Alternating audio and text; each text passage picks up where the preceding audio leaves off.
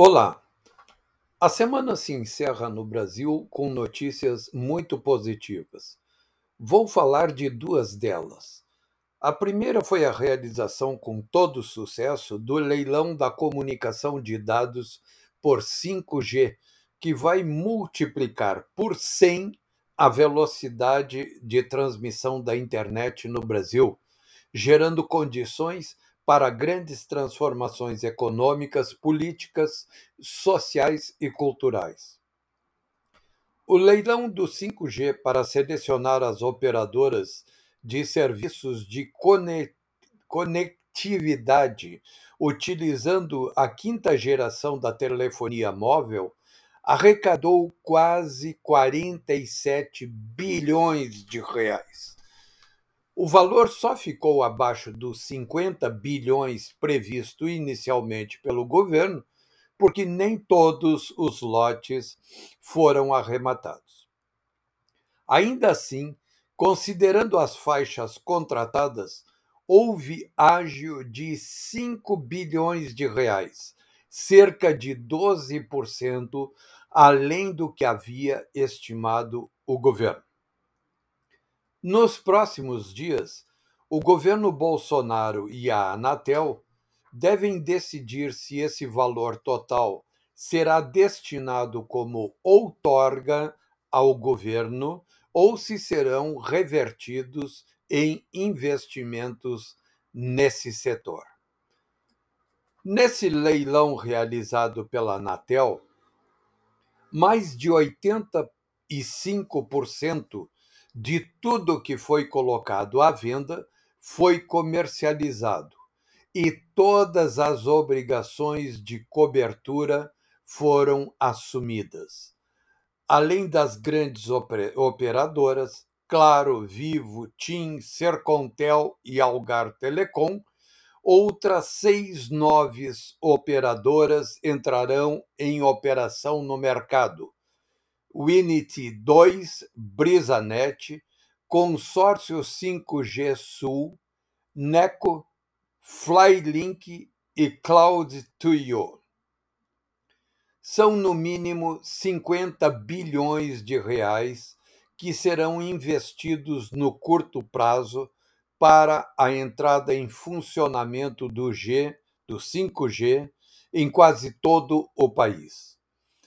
Entre os compromissos assumidos pelas concessionárias estão as obrigações de investimentos com tecnologia 4G ou superior em áreas sem cobertura, como pequenas localidades e rodovias federais. Para os municípios com mais de 30 mil habitantes, está previsto o atendimento já com tecnologia 5G. Nas capitais e no Distrito Federal, o 5G deverá começar a ser oferecido pelas vencedoras do leilão antes de 31 de julho de 2022. Isso quer dizer que em um semestre haverá 5G disponível no mercado em grande parte do país e haverá um cronograma de implantação para as demais cidades até 2029.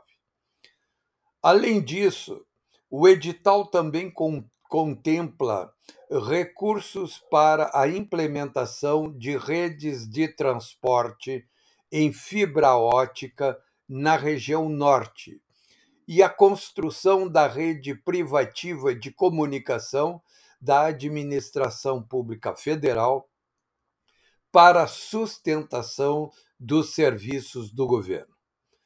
Já os recursos das autorizações da faixa de 26 GHz, cerca de 3,1 bilhões arrecadados, serão destinados a projetos de conectividade de escolas públicas ainda a serem definidos pelo Ministério da Educação. Mas esse setor, esse, melhor dizendo, esse valor é suficiente para garantir cobertura 5G para as escolas de educação básica do país inteiro.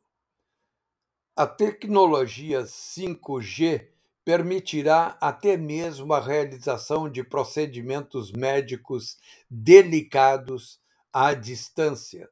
Um grande cirurgião de um hospital de ponta do sul do país poderá comandar à distância uma cirurgia complexa em um pequeno hospital no interior de Roraima, na outra ponta do país. A outra grande notícia da semana vem da área da medicina e do combate à pandemia do vírus da China.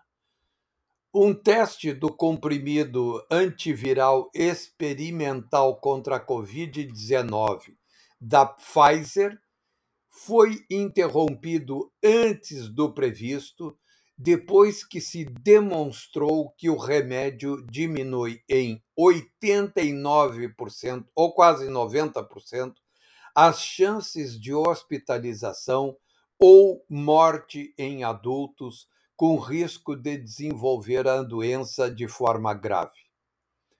Isto foi anunciado pela Pfizer nesta sexta-feira.